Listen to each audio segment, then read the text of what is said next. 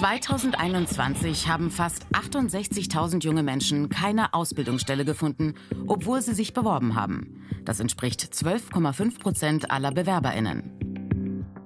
Gleichzeitig bleiben viele Ausbildungsplätze unbesetzt.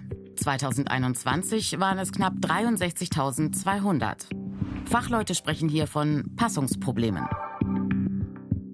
Die Lage auf dem Ausbildungsmarkt ist schon seit Jahren angespannt. Was also tun?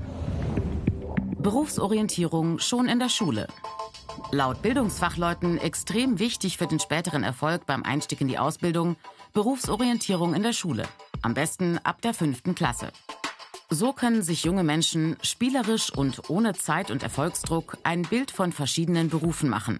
Oder aber auch auf Berufe kommen, an die sie bisher gar nicht gedacht haben oder die sie noch gar nicht kannten. Voraussetzung Lehrkräfte mit Berufsberatungskompetenz. Laut Studien ist dabei der Praxisbezug entscheidend. Im Klartext, raus aus dem Klassenzimmer und rein in die Berufswelt. Spätestens ab der siebten Klasse. Zum Beispiel bei einer Betriebsbesichtigung, einem Schnuppertag oder einem Schnupperpraktikum. Oder bei einem Speeddating mit Betriebschefinnen auf einer Messe. Manche Schülerinnen knüpfen hier sogar wertvolle Kontakte für eine spätere Bewerbung. Auch Geschlechterklischees lassen sich durchs konkrete Erkunden eines Berufs aufbrechen.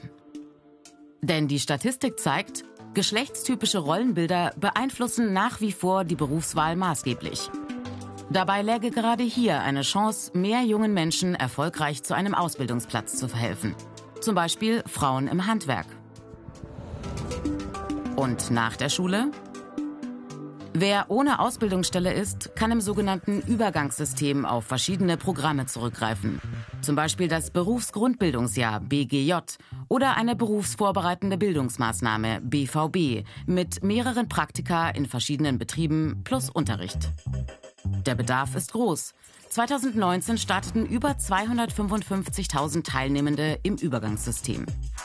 Kritische Stimmen sagen, das Übergangssystem sei unübersichtlich und dadurch auch nicht so wirksam. Umso wichtiger, Beratungsangebote nutzen. Und in der Ausbildung?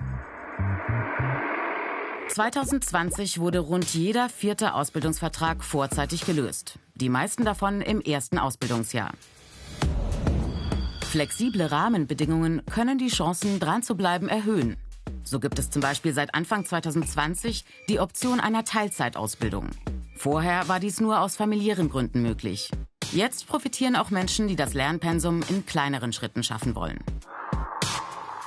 Weitere Möglichkeit, die assistierte Ausbildung mit fachkundigen Unterstützenden an der Seite von Nachhilfe bis Konfliktschlichtung.